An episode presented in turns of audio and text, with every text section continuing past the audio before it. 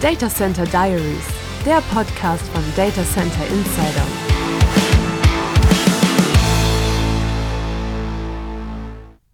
Liebes Publikum von Data Center Diaries, wir haben heute einen Gast, der von sich sagt, er ist Elektroautofahrer und er versteht die ganze kritische Darstellung um Elektroautos eigentlich nicht.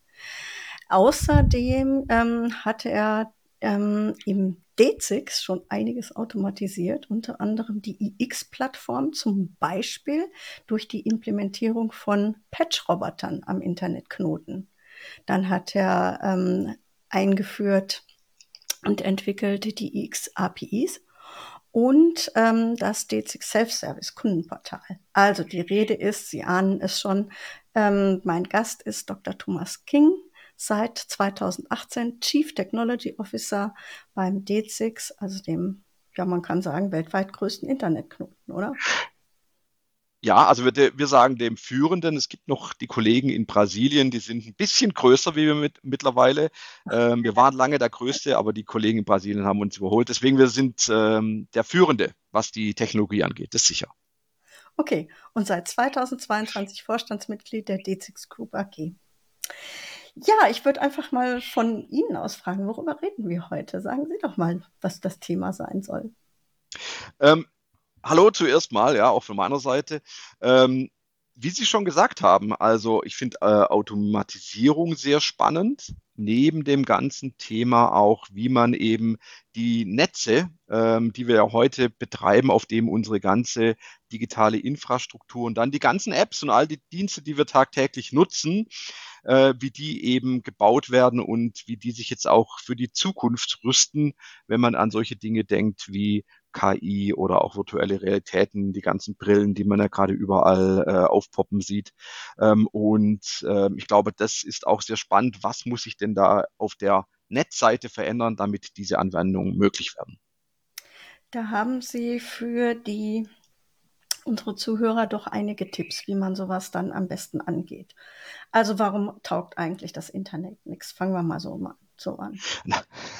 Also das finde ich eine sehr, äh, äh, sehr gewagte Aussage, dass das Internet nichts taugt. Das ist aus meiner Sicht nicht der Fall. Das Internet taugt sehr viel, weil wir, wir kommunizieren ja gerade auch über das Internet. Ähm, es erlaubt uns ähm, sehr gut miteinander in Echtzeit zu kommunizieren.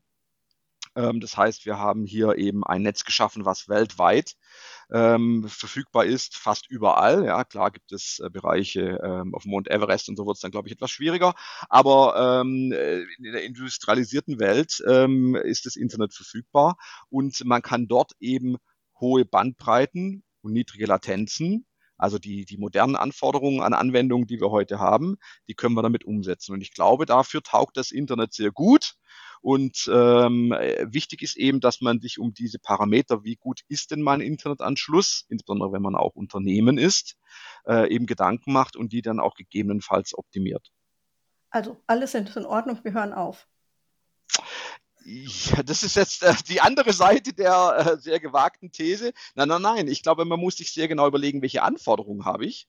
Also insbesondere, wenn ich jetzt äh, IT-Chef eines Unternehmens bin und mir angucke, okay, ich möchte die, äh, die IT-Infrastruktur meines Unternehmens weiterentwickeln, äh, damit wir hier eben auch äh, sehr modern äh, arbeiten können und vielleicht auch Anwendungen möglich machen, wie äh, die Zusammenschaltung äh, mit meinen Vorlieferanten oder mit meinen äh, Abnehmern, damit ich dort eben die, äh, die Daten, was die, ähm, äh, ja, was die Produktionsparameter angeht, was benötigt wird, welche Bestellungen reinkommen, welche Vorprodukte ich einkaufen muss und so weiter.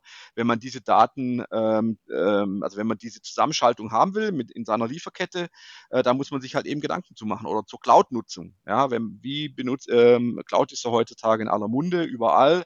Die Hyperscaler, also die Amazon AWS und die Microsoft Azures und die Google Cloud Plattformen werden immer stärker genutzt. Ja, Multicloud ist in, ähm, in aller Munde, hybride Clouds. Das heißt, ich habe noch irgendwo meine ähm, eigene Infrastruktur entweder im Data Center oder bei mir im Keller stehen und wie verknüpfe ich die mit den ähm, Hyperscalern? Das sind natürlich spannende Fragen und da muss man sich schon eben auch äh, Gedanken drum machen und dann die richtigen Lösungen auswählen, damit man äh, entsprechend dann auch äh, eine qualitativ hochwertige und zuverlässige Lösung damit baut. Also, wenn Sie sagen, die müssen sich Gedanken machen. Äh, ja, ähm, äh, jetzt haben sich viele Gedanken gemacht und dann kommen viele Sorgen und viele Kosten vor allen Dingen. Ne? Was tue ich denn dann? Also, ähm, ich würde mit, äh, mit den Anforderungen anfangen. Was will ich tun? Ja, gehen wir mal ganz konkret hin und nehmen wir mal ein Beispiel. Sie sind ein äh, mittelständisches Unternehmen, haben jetzt verschiedene Workloads, also verschiedene Anwendungen in den Hyperscalern laufen. Sie haben vielleicht etwas bei ähm, Amazon AWS laufen oder eben bei ähm, Microsoft Azure und ähm, haben noch ihre eigenen äh, Anwendungen, die es, die es gibt, seit ihr Unternehmen gibt, vielleicht seit 20 Jahren bei sich im Keller laufen, weil damals hat man ja noch alles selber auf Servern betrieben und nur die modernen Weiterentwicklungen wie Webshop oder wie ERP laufen jetzt ähm, bei den Hyperscalern. Und da stellt sich natürlich die Frage, wie sorge ich jetzt dafür, dass ich diese verschiedenen Anwendungen, die ich habe, entweder bei mir im Keller oder bei den Hyperscalern, wie ich die miteinander verbinde und vor allem die äh, Dinge, wenn die dann auch ähm, businesskritisch sind, ja, wie sorge ich dafür, dass die eben auch ausfallsicher sind, weil ich will ja die, ähm, nur weil jetzt mal irgendwo eine Störung im Internet ist und die gibt es leider hier und da, ähm, äh, da will ich ja nicht, dass mein Betrieb dann oder meine, äh, meine Produktionsstraßen oder was auch immer der mein Unternehmen macht, ja, in dem ich tätig bin, ähm, äh, da, da, dass es davon betroffen ist. Und da gibt es ja dann eben verschiedene Lösungen, wie dedizierte Verbindungen in diese, ähm, in diese Hyperscaler hinein, damit man eben äh, die eigenen On-Premise-Lösungen anbinden kann und das auch unabhängig vom Internet. Das heißt, Sie haben die Bandbreite, Sie haben die Latenz, Sie haben die Wegewahl vollständig im Griff ähm, und Sie haben kein geschertes äh, Medium wie das Internet. So gut das Internet ist, verstehen Sie mich nicht falsch, hatten wir eingangs schon, ähm, aber ähm, da kann man eben doch nochmal eine Schippe drauflegen, insbesondere wenn es um diese Parameter geht, Wegewahl, sie wollen wissen, wo die Daten langlaufen, äh, wie viel Bandbreite haben sie, wie viel Latenz haben sie äh, und wie redundant ist das auch alles ausgebaut. Also im Fehlerfall, äh, was passiert, wenn es da zu einer Störung kommt, trifft sie das oder läuft es an ihnen vorbei? Mhm. Ich würde das jetzt gerne ein bisschen strukturiert angehen. Also ich habe ein bisschen nachgelesen natürlich und da gibt es ja zunächst mal Gateways. Was macht man damit und wofür sind die gut und was sind die Grenzen? Also ein Gateway ist typischerweise die Grenze äh, Ihres Netzes. Ja, Sie als Unternehmen betreiben ein eigenes Netz, so wie Sie das von zu Hause auch kennen. Sie haben vielleicht ähm, ihr, ähm, Ihre Fritzbox zu Hause, mit dem Sie Ihr WLAN aufspannen. Ähm, und dann ist die Fritzbox zu Hause Ihr Gateway. Oder wenn Sie ein Unternehmen in einem Unternehmen tätig sind, dann haben Sie ja typischerweise eben auch ein, äh, ein Netz in Ihrem Unternehmen.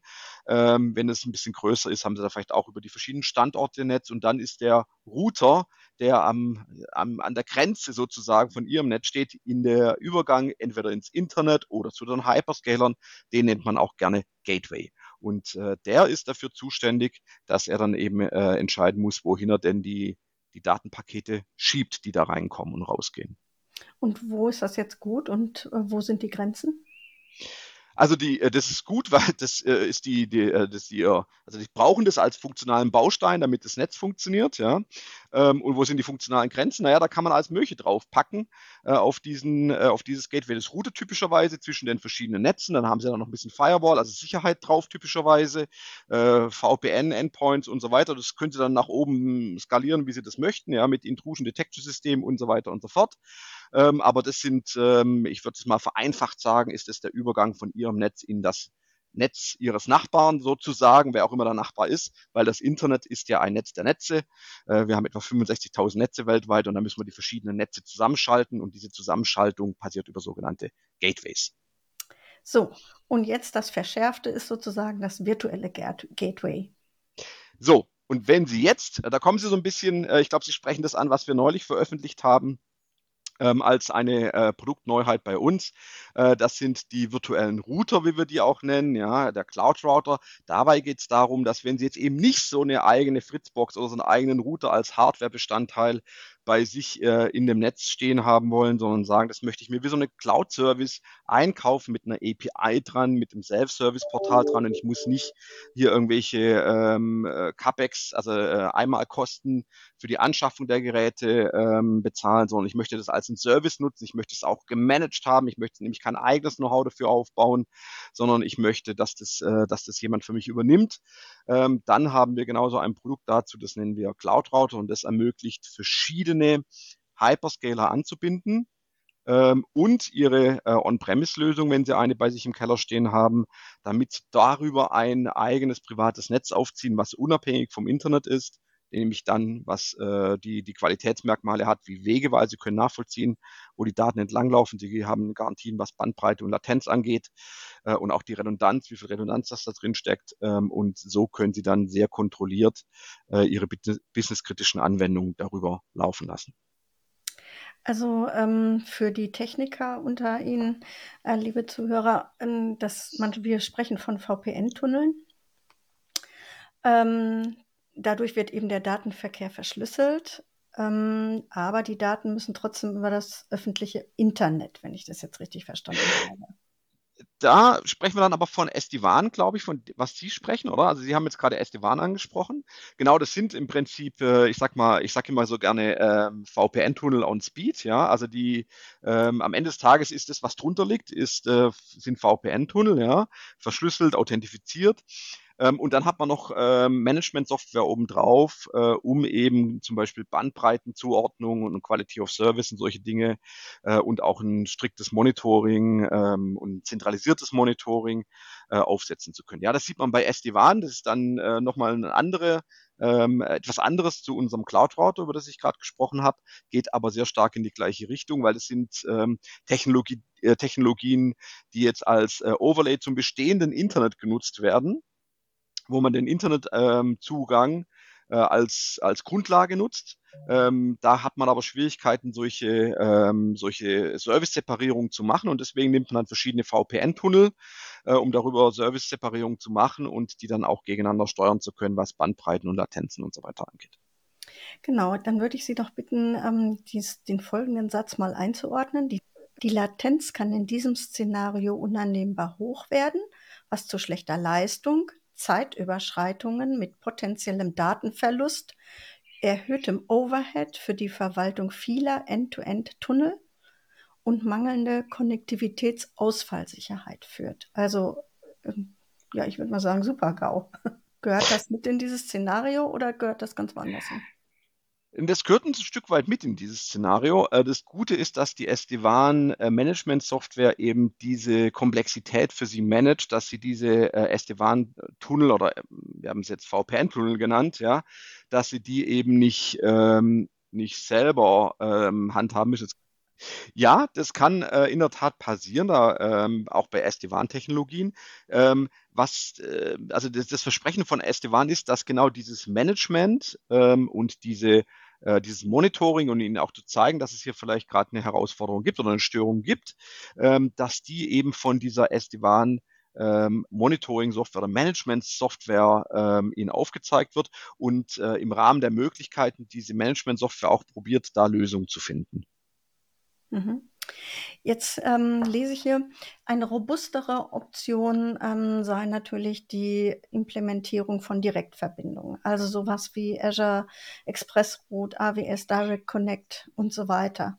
Ähm, Problem ähm, von Haus aus ist, jeder hat da so seinen eigenen Direktverbindungsdienst. Also wäre das jetzt besser für die Unternehmen oder ist das eher, naja, sagen wir mal, eine Potenzierung der Komplexität? Äh, das Spannende ist, also Sie sprechen jetzt die Komplexität an, wenn ich mir so die Cloud Service Provider angucke. Ja, da haben die ja alle äh, ihre eigenen Lösungen gebaut, die teilweise auch zueinander nicht kompatibel sind. Ähm, und wenn ich jetzt aber, wenn wir bei dem Beispiel bleiben von vorher, ein Unternehmen bin, was äh, Workloads in zwei oder mehreren ähm, Clouds liegen hat, dann hat's ja, äh, stellt sich ja irgendwann die Frage, wie verbinde ich diese Anwendungen miteinander und wie stelle ich den Datenaustausch sicher?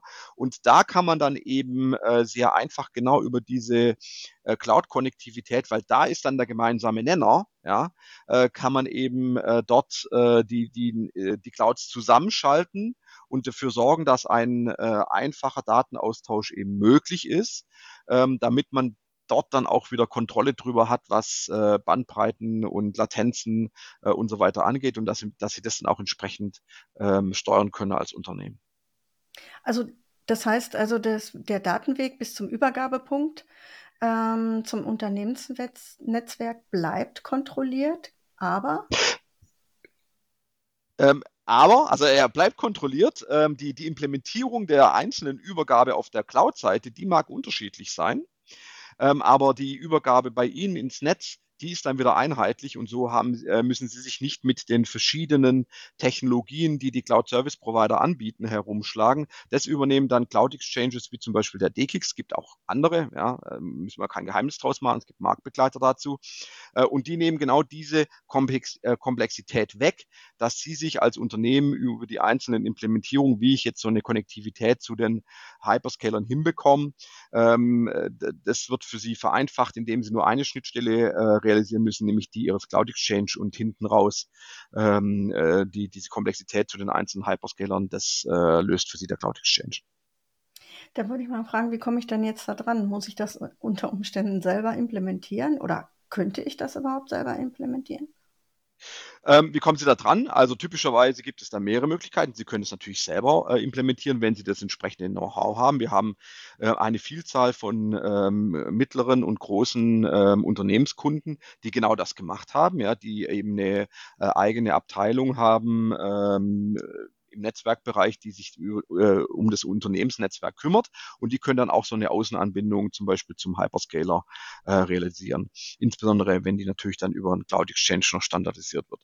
Ähm, das sehen wir, ja, das können Sie tun, das ist die erste Möglichkeit. Die zweite Möglichkeit ist natürlich, dass Sie zu Ihrem Managed Service Provider gehen, weil das haben wir auch oft, dass äh, Unternehmen sagen, ja, ich muss jetzt gar kein äh, eigenes Know-how aufbauen, was den Betrieb von einem Netzwerk angeht. Das äh, source ich an einen Managed Service Provider aus ähm, und kaufe mir das dort ein. Und dann beauftrage ich den und sage ihm, guck mal, hier, ich habe äh, mitbekommen, da gibt's diese, ähm, diese sehr gute Lösung, die uns hilft, ähm, unseren Anwendungsfall zu optimieren, nämlich die, die Cloud-Konnektivität zum Beispiel hier vom DKIX oder auch von anderen Cloud-Exchanges. Ähm, und ähm, die möchte ich mir mal äh, implementieren, um das wirklich auch äh, dann mal live zu sehen, wie sich das in meinem Anwendungsfall verhält. Und dann kann das der Managed Service Provider im Auftrag von dem Unternehmen umsetzen. Wie sieht das denn ganz genau aus? Ähm, sind da Leute, die Stecker ähm, umstöpseln, also so früher wie das Fräulein von Amt? Äh, das ist eine sehr schöne Metapher. Äh, in der Tat ist es ja so, wenn man äh, über über Glasfaser spricht, ja, dann sind es ja wirklich Stecker, die gesteckt werden müssen. Physik, die da angefasst wird, ja. Ähm, insbesondere wenn man an Unternehmensnetze denkt, ja, oder man kennt es auch von der Fritzbox, muss man irgendwelche Stecker irgendwo reinstecken, ja, von zu Hause. Genauso ist es hier auch. Oftmals ist es wirklich notwendig, dass da ein paar Stecker gesteckt werden damit diese physikalische Verbindung hergestellt wird. Und wenn die dann da ist, dann kann man darauf äh, auf Konfigurationsebene, also softwareseitig, äh, entsprechende Konfigurationen vornehmen, damit dann die Daten vom Unternehmen bis zur Cloud ähm, durchlaufen können. Und mm, also da gibt es ja entsprechend auch mittlerweile äh, entsprechende APIs, die das dann ermöglichen. Also ähm, ich würde mal sagen, dass also Services heute sind nicht günstig. Also man weiß ja seit Cloud, also die ist, es ist ja komplett ein Service. Also das ist nicht unbedingt günstiger, als wenn ich irgendwas selber mache. Also was heißt das jetzt? Für wen äh, taugt so ein Angebot und ähm, ja, wie schlägt das denn ähm, zu Buche? Also grundsätzlich ähm, ist ja bei der Cloud-Nutzung immer die Frage, möchte ich dieses Know-how selber aufbauen? Weil Cloud-Service ist ja nichts anderes äh, wie ein sehr gemanagt, ein sehr gut gemanagter Dienst, den Sie sich früher auch beim, bei Ihrem Managed Service Provider, Ihrem Systemhaus eingekauft haben. Ähm, jetzt ist es vielleicht nur noch mal eine Stufe weiter gemanagt. Ähm, und ähm, äh, das kann schon ein, äh, auch ein Kostenvorteil sein für Sie, äh, wenn Sie halt eben sagen, nein, ich möchte es mir oder ich kann es mir nicht leisten, selber dieses Know-how aufzubauen. Das kaufe ich mir bei dem Cloud Service Provider ein. Das ist das eine. Ähm, das andere ist ja wirklich ein Service. Sie brauchen also gar keine Einmal-Invest, um sich erstmal die Hardware hinzustellen, sondern die haben ja nur monatliche äh, Kosten dann für die Nutzung des Dienstes. Ähm, und das ist natürlich auch ein großen Vorteil, insbesondere wenn es um den Kapitalbedarf geht von solchen Lösungen. Ähm, und ähm, drittens haben sie natürlich auch die äh, Time to Market. Also wenn es darum geht, jetzt schnell eine Lösung zu bauen, ja, wenn sie sonst irgendwo Hardware bestellen müssen, bis die geliefert wird, bis die eingebaut ist, bis die konfiguriert ist, da sind wir schnell sechs Monate rum. Und bei den ganzen Cloud-Diensten, da ist es ja oft so, da gehen sie hin und ziehen einmal die Kreditkarte durch und dann können sie direkt äh, über Klicks äh, sich die, die Services zusammenklicken äh, und die sind dann auch innerhalb von Minuten verfügbar, äh, die sie brauchen. Und so ist es bei uns auch, ja, bei uns am DKIX. Äh, sie können bei uns ähm, die Interconnection-Dienste, die sie benötigen, äh, wirklich auch im Self-Service-Portal äh, sich zurechtklicken, wenn ich das mal ein bisschen äh, flapsig sagen darf, ähm, so dass ähm, äh, sie sagen, was für eine Konnektivität sie haben möchten, zum Beispiel Cloud-Connectivity zu äh, Microsoft Azure. Da klicken Sie drauf und äh, Sekunden später steht Ihnen diese Verbindung dann äh, automatisiert zur Verfügung. Ich muss jetzt aber drauf nochmal fragen, ist das jetzt auch was für den kleinen Mittelständler oder ähm, haben Sie nur mit Großkunden zu tun?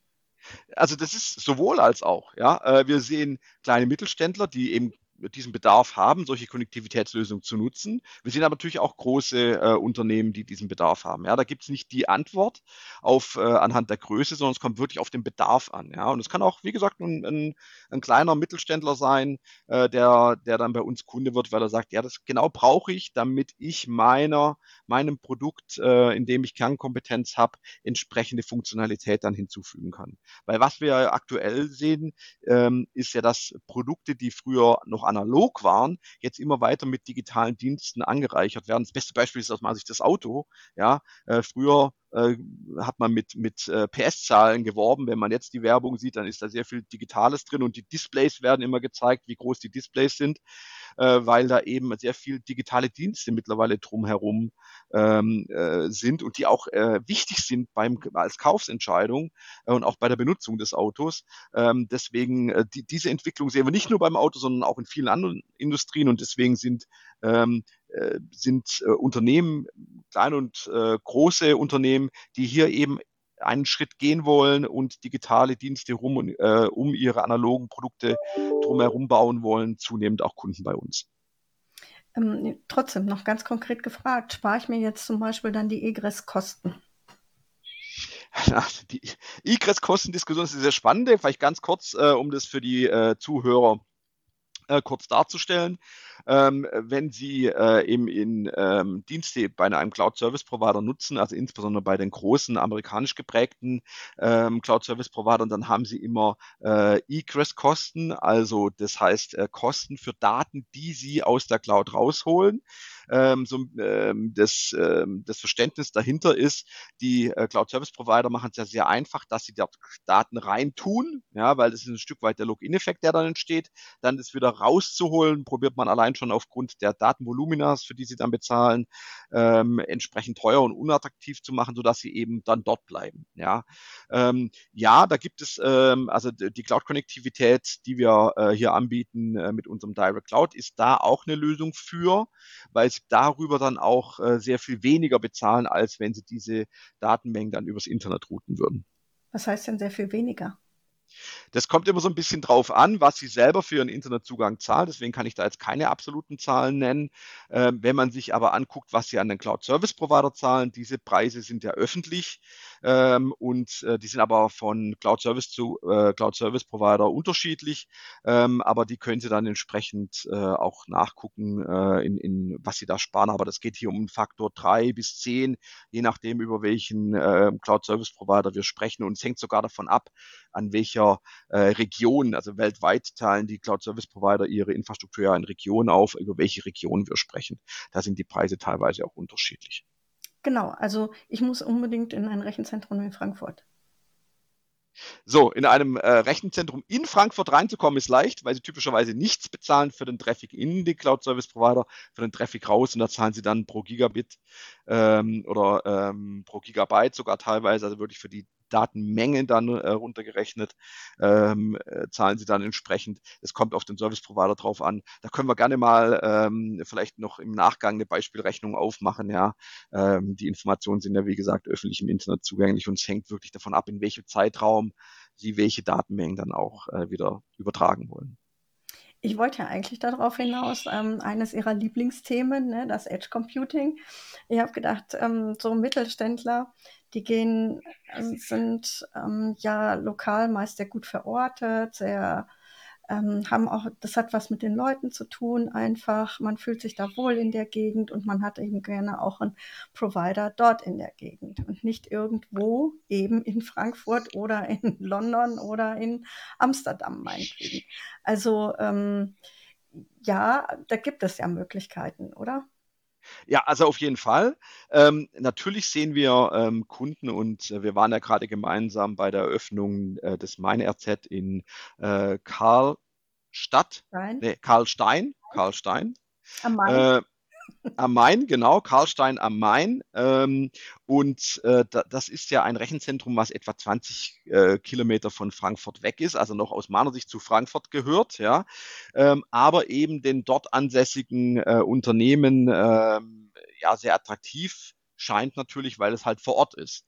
Ähm, und ist natürlich für viele Unternehmen auch, ähm, auch wichtig, dass sie selber noch Zugang zu ihren Servern haben, auf denen die Daten liegen. Ja, also ähm, Sie hatten ja gerade das Beispiel Frankfurt gebracht, wenn Sie für jedes Kabel, was Sie irgendwie umstecken müssen oder für jede Veränderung, die Sie an Ihrer Infrastruktur machen müssen, jedes Mal irgendwie eine halbe Weltreise antreten, ähm, da müssen Sie sich gut überlegen, ob das äh, sinnvoll ist oder ob es nicht sinnvoller ist, eben zu Ihrem Datacenter-Anbieter vor Ort zu gehen. Ähm, wie gesagt, wir sehen sehr viele Unternehmen, die das tun. Für mich ist es aber noch mal ein bisschen was anderes wie das eigentliche Edge Computing, weil das Edge Computing heißt ja nicht, dass der, ähm, dass man seine Daten dort ablegt, wo der, ähm, ich sag mal, wo der, ähm, der Anbieter der Daten ist, ja, sondern Edge Computing heißt, man möchte die Daten nah dorthin bringen, wo der Nutzer dieser Daten ist. Ähm, also wenn man sich ähm, zum Beispiel ähm, Social Media äh, Anwendungen vorstellt oder andere Anwendungen, die global skalieren, wo sie aber eben ähm, sehr schnell genervt sind, auch als Nutzer, wenn sie da auf einen äh, Knopf drücken und dann kommt erstmal das, ähm, das Rädchen und sagt ihnen, dass jetzt was berechnet werden muss. Sie möchten diese Information ja immer auf den, ja, also immer wenn sie tippen, sollen die Informationen schon da sein. Das heißt, die, Nutzer, die Daten müssen sehr nah zu den Nutzern kommen. Ähm, und, ähm, und eben nicht nur in, Sie haben gerade drei Städte genannt, Frankfurt, London oder Amsterdam äh, abgelegt werden, weil das dann unter Umständen, wenn Sie halt eben in äh, Stuttgart wohnen oder in München wohnen, dann ähm, äh, so eine kleine Gedenkpause gibt, jedes Mal, wenn sie den Knopf drücken.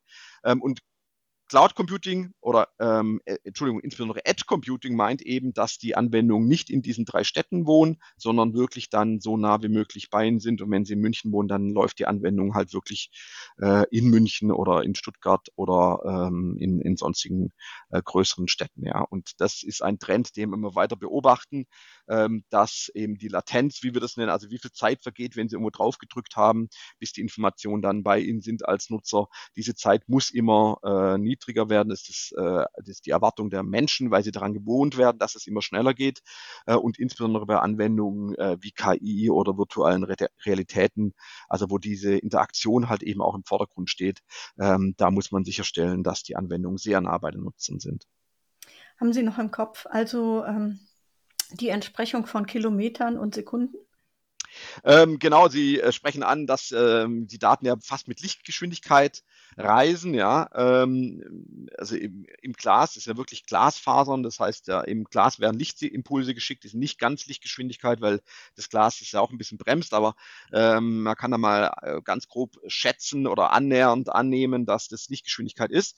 Ähm, deswegen, ähm, da muss man natürlich noch ein bisschen dann auch die Berechnung, also wenn man jetzt über die Lichtgeschwindigkeit Ausdehnung kommt, wie viel Kilometer kann man damit machen, muss man noch die, die Computer dazwischen berechnen, die ja auch noch ein bisschen Zeit brauchen, um die Signale wieder umzuwandeln und so weiter und die Router. Äh, aber ich habe diese, ähm, diese Zahl noch ganz grob im Kopf ähm, und für Anwendungen, wie wir sie zum Beispiel ja heute sehen, insbesondere ähm, in dem Cloud Gaming Bereich oder auch in dem äh, Manufacturing-Bereich, also wo sie wirklich dann Roboter auch steuern können wollen, ja. Ähm, da muss man natürlich darauf achten, dass man ähm, im Bereich etwa von 80, 100 Kilometern ist, wenn man eine Latenz von ein bis zwei Millisekunden erreichen will. Ähm, und ähm, wenn man eben, und da mache ich gerade mal schnell den, äh, mache ich mal schnell die Präsentation auf von neulich. So, da habe ich Slide 10, ja. Äh, wenn wir an äh, Anwendungen denken, wie wir sie jetzt hier auch nutzen, ein Stück weit, ähm, nämlich äh, Videoconferencing und ähnliches, da ähm, brauchen Sie die Server äh, in einem Umkreis, also da, wo die Daten dann auch verarbeitet werden, ähm, im, im Umkreis von etwa 1200 Kilometer ähm, zu den eigentlichen Nutzern. Da kommen sie mit, mit einem Server oder mit zwei in, äh, in Europa nicht aus, da brauchen sie ein paar mehr. Äh, und umso mehr man sich halt eben in dieses Livestreaming und diese interaktiven Anwendungen hineinbewegt, umso wichtiger ähm, ist diese Latenz äh, also die Zeit, die zwischen ähm, man drückt irgendwo drauf und die Daten sind da, ähm, vergehen darf. Ja, also umso kleiner muss die Zahl werden und entsprechend kleiner muss dann auch die, ähm, die Kilometerausdehnung werden. Mhm. Also ich möchte ja jetzt auch mal mit ein paar Zahlen punkten. also Edge Computing, also ja, ich habe gesagt, das ist ein Lieblingsthema von Ihnen. Also habe ich schon häufiger mal Vorträge gehört. Aber ähm, es wird immer angekündigt, das soll jetzt der Durchbruch kommen. Alle Analysten haben gesagt, also 70, 80 Prozent ähm, werden wir in wenigen Jahren erreichen. Tatsächlich ähm, gibt es eine Untersuchung gerade, eine aktuelle von Schneider Electric. Und da haben nur 35,5 Prozent der Befragten überhaupt angegeben, dass es eine gewisse Akzeptanz für bestimmte Anwendungsfälle gibt. Und 25,5 Prozent sagen, sie befinden sich überhaupt erst in der Erkundungsphase. Und 19,9 Prozent, also nicht mal 20 Prozent, sagen, dass sie unter Umständen eine verbreitete Einführung sehen. Also das, das Ganze ist noch ziemlich verhalten. Haben Sie dafür eine Erklärung? Also, ähm, ich glaube, man muss ein bisschen unterscheiden, was man mit Edge Computing wirklich, weil da gibt es äh, verschiedene Begriffe, die darunter ja irgendwie subsumiert werden, ob das jetzt die Far Edge oder die Near Edge ist. Ja, ich möchte jetzt auch gar nicht äh, ähm, da äh, in diese verschiedenen Konzepte hineingehen. Was ich aber aufzeigen will, ist, äh, was wir sehen. Und äh, wir sehen eben, wenn man sich die, äh, die, äh, das Wachstum anguckt an den verschiedenen Standorten, die wir in Deutschland betreiben.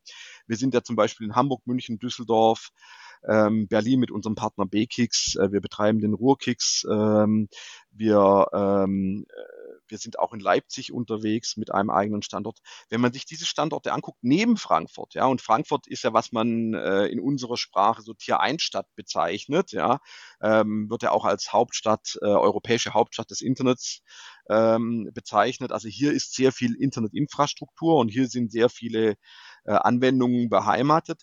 Stellen wir aber fest, dass das Wachstum in Frankfurt mittlerweile langsamer ist als an den Standorten, die ich jetzt gerade genannt habe, also Hamburg, München, Düsseldorf, Leipzig, Berlin ähm, und weitere. Und der Hintergrund ist eben genau dieses Edge Computing, was jetzt hier eben stattfindet, dass man sieht, dass die Anwendungen näher zu den Nutzern ähm, herangeführt werden müssen, weil die Erwartung ist, dass, ähm, dass oder die, die, der, der Bedarf der Kunden ist, dass es schneller lädt. Und wir haben jetzt auch mit 5GE äh, einen Mobilfunkstandard, der das auch eben entsprechend unterstützt. Deswegen, das wird auch die nächsten Jahre dort weitergehen. Und jetzt kommen die virtuellen äh, Brillen, ja. Also ich meine, Facebook hat eine auf dem Markt, Apple hat das eine angekündigt.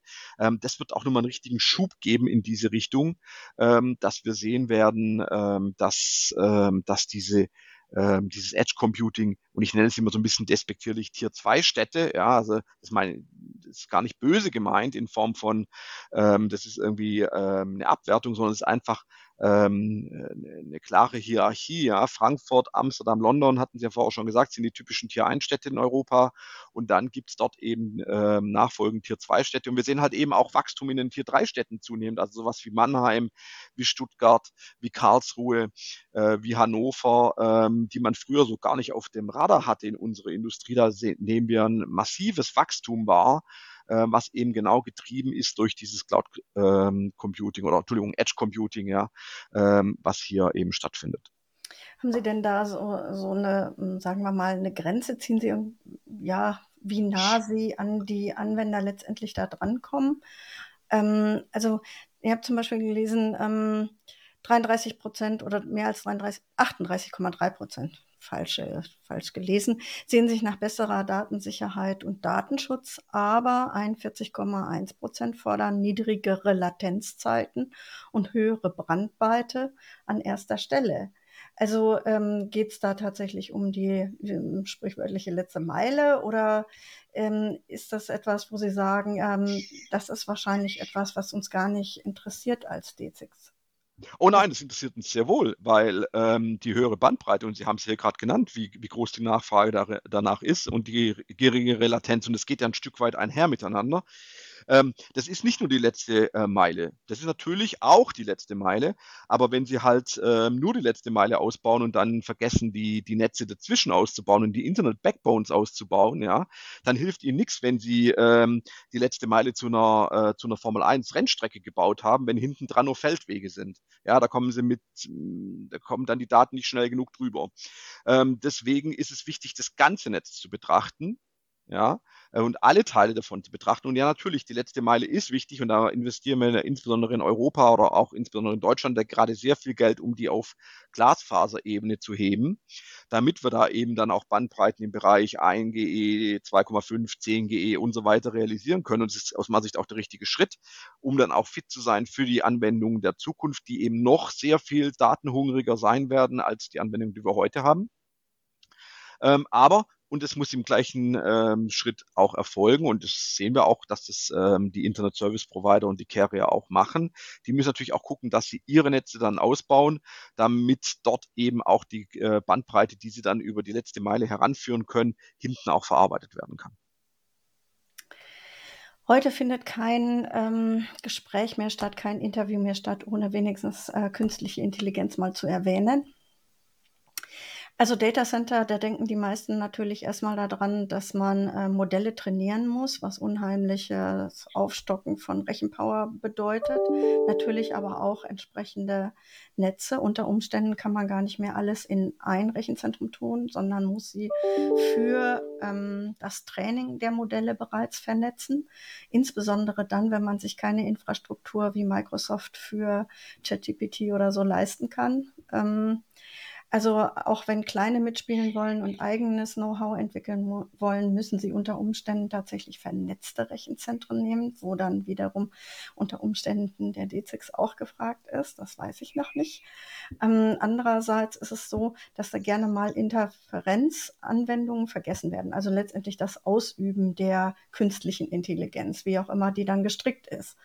Also ich werfe das jetzt einfach mal so in den Raum. Sie dürfen jetzt mal genau, also äh, was wir gerade wahrnehmen, dass im KI-Umfeld, also im künstlichen Intelligenz-Umfeld, sehr viel Nachfrage herrscht äh, und insbesondere äh, wir noch am, am Anfang des, ähm, des Hype-Cycles sind. Ja, es gibt ja diese Hype-Cycle-Modelle. Am Anfang wissen wir noch gar nicht genau, was man mit dieser coolen Technologie machen kann. Und dann wird äh, sehr viel ausprobiert, um dann wirklich die Anwendungsfälle zu finden, die dann auch langfristig Sinn machen. Äh, und ich glaube, wir sind gerade am Anfang und jeder probiert. Ähm, und äh, das äh, und jeder will auch jetzt schnell sein, weil es auch immer um ähm, ähm, Time to Market geht. Ja, also man will jetzt seine, seinen Bereich abstecken. Man sieht ja auch, was Microsoft zum Beispiel mit äh, ChatGDP gemacht hat, ja, oder mit OpenAI, äh, dass sie sich mit denen verbündet haben. Andere äh, haben andere Partner, sind andere Partnerschaften eingegangen oder haben eigene Teams aufgebaut. Also da merkt man ist jetzt sehr viel ähm, zeitlicher Druck drin. Und natürlich, man möchte jetzt auch nicht lange irgendwelche ähm, irgendwelche Infrastrukturmaßnahmen erstmal machen, äh, bis man dann seinen eigenen Cloud-Dienst äh, anbieten kann. Das sehen wir eben auch in der Zusammenschaltung. Sie haben es schon angesprochen, es werden Datacenter miteinander verknüpft. Das ist ja genau unser Heimspiel. Ja, wir sind ja eine Interconnection-Plattform. Wir sind in Hunderten von Datacentern weltweit, also um genau zu sein, in Tausenden von Datacentern weltweit. Alleine in Frankfurt sind wir in über 40 Datacentern, ähm, in, über, äh, in Deutschland in über 100. Also ähm, das ist ja genau da, wo wir zu Hause sind und da verbinden wir natürlich die verschiedenen Datacentern hochbandbreitig miteinander. Ähm, und ähm, da haben wir auch mit unserer, äh, mit unserem Self-Service-Portal und auch mit der, mit der API eben alles in der Hand, damit diese Player, die sich dann schnell miteinander ähm, vernetzen wollen, über API-Calls diese Konnektivität dann auch herstellen können. Ähm, und das sehen wir natürlich auch an, an verschiedenen Stellen, dass es dafür Bedarfe gibt. Ja, insbesondere auch, ähm, dass die, die äh, Anforderungen jetzt äh, an die Data Center sich dadurch auch verändern, dass diese äh, KI-Anwendungen dann ganz spezifische Workloads auch sind, an, ähm, da, an dem man auch noch gut optimieren kann in Bezug auf ähm, Netzwerkprotokolle. Da gibt es jetzt sogar einen eigenen äh, vorstoßen, ein eigenes Ethernet-Protokoll dafür zu erfinden oder da hat man schon erste, erste Draft. Äh, Ultra Ethernet ist die Working Group, äh, wo wir eben auch sehen, okay, es gibt ganz spezifische Anforderungen für die Zusammenschaltung, ähm, die dann auch dahin äh, gehen wird. Aus meiner Sicht ist ein bisschen Zukunftsmusik, aber da sehe ich den Markt sich gerade hinentwickeln. Wir haben da auch die entsprechenden Diskussionen mit unseren, ähm, mit unseren Kunden und äh, Lieferanten, dass man eben auch eine äh, Zusammenschaltung speziell für KI Lösung benötigt. Wir diskutieren auch intern, wird es sogar so weit gehen, dass wir einen eigenen KI-Exchange anbieten müssen, so wie Cloud Exchange oder Internet Exchange. Ja, also wird es so, wird es so mächtig sich entwickeln, dass es da eine eigene Art der Zusammenschaltung gibt. Ich persönlich kann mir das sehr gut vorstellen. Ich sehe da die, die ersten Anzeichen am Horizont und wir arbeiten auch in diese Richtung, ähm, dass wir eben genau das ermöglichen können, dass die Zusammenschaltung für die KI-Player noch einfacher ist. Mhm. Wie, wie kommt denn KI selber in der Optimierung ihrer Netze oder Zusammenschaltungen ähm, zum Tragen? Also ähm, KI in, in der Optimierung unserer Netze, ähm, das nutzen wir an der Stelle gar nicht jetzt, um irgendwie Routing-Protokolle oder so KI-fähig zu machen. Äh, das ist aus meiner Sicht auch ähm, mit Kanonen auf Spatzen geschossen, weil so komplex sind dann unsere Netze gar nicht. Wo wir das aber sehr wohl sehen, ist eben beim Betrieb der Netze. Ja? Ähm, also bei der feiner Analyse, bei dem äh, Verstehen der verschiedenen Parameter, die wir von den Monitoring-Systemen genannt bekommen ähm, was genau könnte denn jetzt die Situation sein? Da gibt es ja äh, manchmal schon Fragestellungen, die wir nicht so direkt beantworten können äh, und dann auch, wie können Lösungsszenarien aussehen. Also dieses ganze, man nennt es auch ähm, man nennt es auch Ops AI äh, Thema, also für Operations und AI für äh, Artificial Intelligence, also den englischen Begriff. Ähm, da gibt es sehr viele äh, interessante Entwicklungen, ähm, die wir uns auch angucken und die wir auch äh, entsprechend einsetzen. Neben den ganz einfachen, sage ich mal, Anwendungsszenarien wie die äh, textuell basierten ähm, ähm, KI-Produkte, ja, ob das jetzt äh, entsprechend ein Copilot ist in, in der Softwareentwicklung und ähnliche Dinge, die haben wir natürlich auch im Einsatz. Also ähm, da, da entwickeln sich sehr spannende äh, Anwendungsszenarien für, für Leute, die äh, IT-affin sind. Jetzt noch was ganz anderes. Also ich habe ja auch ein Quantencomputing-Newsletter und da kommt auch Quantenkommunikation drin vor, also praktisch ähm, zum Beispiel ähm, über Verschränkung ähm, Informationen auszutauschen. Da wäre dann also ähm, die Lichtgeschwindigkeit oder das Glasfasernetz überlistet. Ähm, haben Sie sich damit auch schon befasst? Ja, in der Tat. Äh, wir sind da auch im Rahmen unserer Forschungs- äh, und Entwicklungsarbeiten in ein ähm, Projekt eingebunden. Das nennt sich äh, Q&Q. Das ist ein europäisches Forschungsprojekt, wo es genau darum geht, äh, sich Gedanken zu machen, wie man jetzt die, ähm, das Quantencomputing und das Quantennetzwerking auch wirklich anwenden kann äh, in der Art, ähm, dass man da jetzt auch Versuchsaufbau, also wir haben jetzt eine Verbindung zwischen Berlin und Frankfurt geschaltet, um da mal wirklich auch zu verstehen, ähm, welche Datenmengen kann man denn dadurch bekommen, jetzt auch in, in realen Ein äh, Umgebungen, nicht nur im Labor ähm, und für welche Anwendungsszenarien macht es dann Sinn, also Stichwort Schlüsselaustausch und so weiter. Ähm, und das ist ein sehr spannendes Thema. Ähm, scheint mir aber, wenn ich das jetzt mal einordne in die anderen Themen, die wir heute diskutiert haben, eher noch Zukunftsmusik zu sein, in der, dass wir da wirklich noch Forschungsarbeit äh, und Entwicklungsarbeit, also Grundlagenentwicklungsarbeit machen müssen. Und die ersten Prototypen, die wir da äh, geliefert bekommen oder die wir, mit denen wir da auch arbeiten und uns auch einbringen, ähm, die machen doch einen, ich sag mal, ähm, ja, einen erst, äh, sind, sind noch sehr roh, ja. Ähm, ich glaube, da muss sich noch, äh, da muss ein bisschen Zeit ins Land gehen, um das sich noch weiterzuentwickeln. Man muss sich auch, glaube ich, nochmal genau überlegen, wo macht denn Quantencomputing dann auch wirklich Sinn. Ich glaube, es wird ein riesen Anwendungsszenario dafür geben, aber auch da, das muss ich, glaube ich, erst noch ein bisschen sortieren. Ähm, aber insbesondere für uns als äh, äh, Interconnection-Plattform ist es wirklich spannend, auch zu sehen, welche, welche Anwendungsfelder wird es denn dafür geben, ja. Also für den Datenaustausch. So, Herr King, jetzt sind wir durch alle Themen im Galopp durch. ich würde Sie bitten, einfach mal ähm, eine Klammer darum zu setzen. Also wir haben ja bei den verschiedenen Arten, ähm, sich zu vernetzen, angefangen und sind beim Quantencomputing geendet.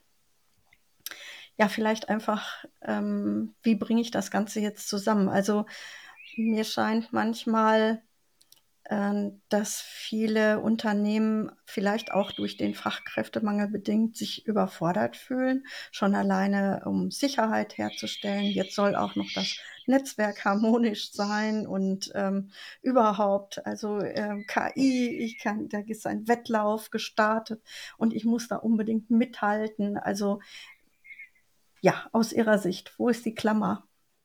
Also die Klammer ist, man sieht, dass die Technologie sich sehr schnell fortentwickelt, ja, und das sehe ich aber positiv. Also diese, Sie haben es jetzt so ein bisschen, ich sag mal, negativ äh, annotiert, ja. Ähm, das ist auch eine Riesenchance für Unternehmen. Also sie können sich ja da auch äh, eben neue Produkte, neue Märkte, neue Zielgruppen erarbeiten ähm, und da auch hineinwachsen. Und ich glaube, so muss man das auch verstehen. Also die ganzen neuen Technologien, die wir hier gerade äh, aufgezeigt haben, die sollten Unternehmen als Chance begreifen und sich sehr genau überlegen, wo kann ich diese Technologie, die jetzt gerade ähm, existiert, in mein Produktportfolio einbauen um meine Produkte noch besser, noch einfacher, ähm, noch schneller, noch effizienter für meine Kunden, noch attraktiver für meine Kunden zu machen. Und ich glaube, dann, ähm, dann hat man auch nicht die Diskussion äh, mit, oh, das verstehe ich noch nicht oder wie ist da die Sicherheit? Ja, das ergibt sich dann. Also wenn, wenn man da wirklich einen Use Case dafür hat, ein, ein, äh, ein Business Case auch dafür hat, dann kriegt man die ganzen anderen operativen Fragen, die vielleicht sonst so ein bisschen im Vordergrund stehen äh, und einen so ein bisschen abschrecken erstmal, die kriegt man dann schon gelöst, weil so komplex ist es dann auch nicht. Ähm, und ähm, und das, das geht schon alles. Ja, man muss sich, glaube ich, wirklich überlegen, für was setze ich das ein, wo bringt es mir einen Mehrwert und dann fügen sich die ganzen anderen Fragen wie Puzzleteile in ein großes Bild. Ja, jetzt bleibt ja nur noch, wir sind angefangen mit ähm, Herrn King als Elektroautofahrer. Äh, Sie stehen ja irgendwo in der Konkurrenz zu Datacenter. Die brauchen Unmengen Strom. Ne? Und jetzt kommen Sie daher und wollen für Ihr Auto auch noch Strom. Ja, also da sehe ich überhaupt äh, gar keine Schwierigkeiten, ja äh, weil wie Sie sagen, ähm, die, die Datacenter brauchen Strom, ähm, die Autos brauchen Strom und wir alle brauchen einen Haufen Strom.